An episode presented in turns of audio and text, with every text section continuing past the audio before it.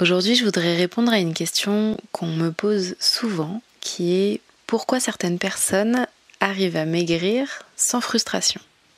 Alors, pour aborder ce sujet, je pense qu'il faut parler des deux aspects les plus importants à prendre en compte, qui sont premièrement une conscience interoceptive développée et deuxièmement avoir une estime de soi qui est détachée de son apparence. Alors la conscience interoceptive, qu'est-ce que c'est?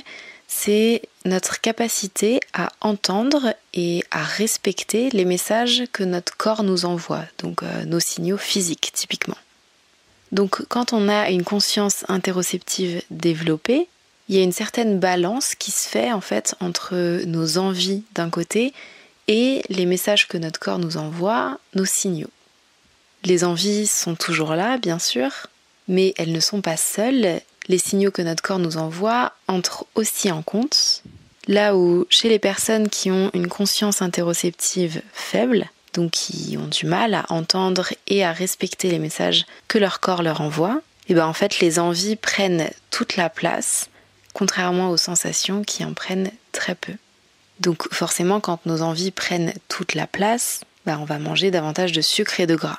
Alors que chez les personnes qui sont capables d'entendre et de prendre en compte leurs signaux corporels, bah en fait leurs envies de sucre et de gras vont être contrebalancées par leurs signaux physiques. Du coup, naturellement, si on regarde sur le long terme, ces personnes, elles vont manger moins gras, moins sucré, donc forcément, elles se maintiendront davantage vers leur poids de forme. Maintenant, si on regarde euh, le deuxième aspect, donc euh, cette capacité à détacher notre estime de soi à notre apparence. Donc, qu'est-ce que ça veut dire? Ça veut dire qu'on estime notre valeur en tant que personne de la même façon, peu importe le corps, l'apparence qu'on a. Donc quand on est dans ce cas de figure, bah, en fait on va avoir une grande flexibilité mentale, là où au contraire, quand notre estime de nous-mêmes est dépendante de notre apparence, on va avoir une certaine rigidité mentale, ce qui est complètement normal et compréhensible étant donné que l'enjeu de perdre du poids est très très important parce que notre bonheur en dépend.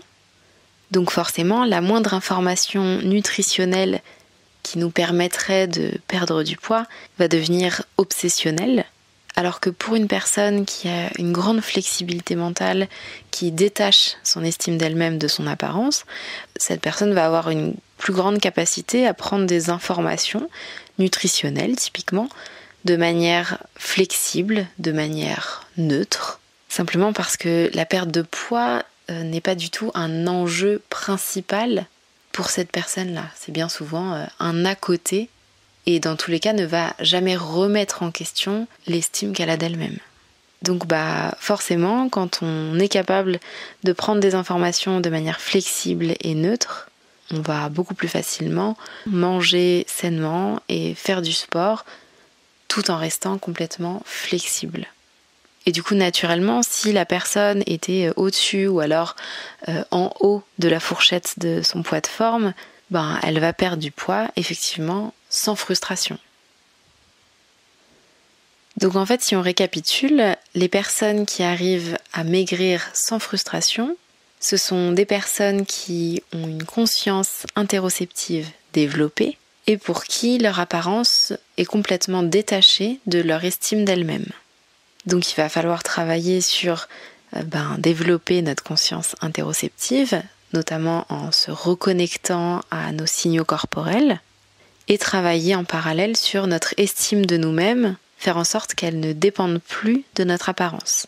Donc notamment en se reconnectant à son corps et à soi. Et en fait, c'est tout ça qu'on va apprendre petit à petit dans la thérapie de l'alimentation intuitive. Et pour terminer, j'aimerais insister sur le fait que si on veut apprendre à détacher notre apparence de notre estime de nous-mêmes, ben c'est pas du tout compatible avec l'envie de changer notre apparence. Les deux objectifs euh, sont incompatibles, ils vont à l'opposé. Et donc c'est pour ça que je vous parle souvent de l'importance de mettre en veille votre envie de maigrir. Donc voilà, pour toutes les personnes qui se posaient la question de pourquoi certaines personnes arrivent à maigrir sans frustration et pas elles, j'espère que ça vous aura donné quelques éléments de compréhension et même euh, quelques pistes pour aller plus loin.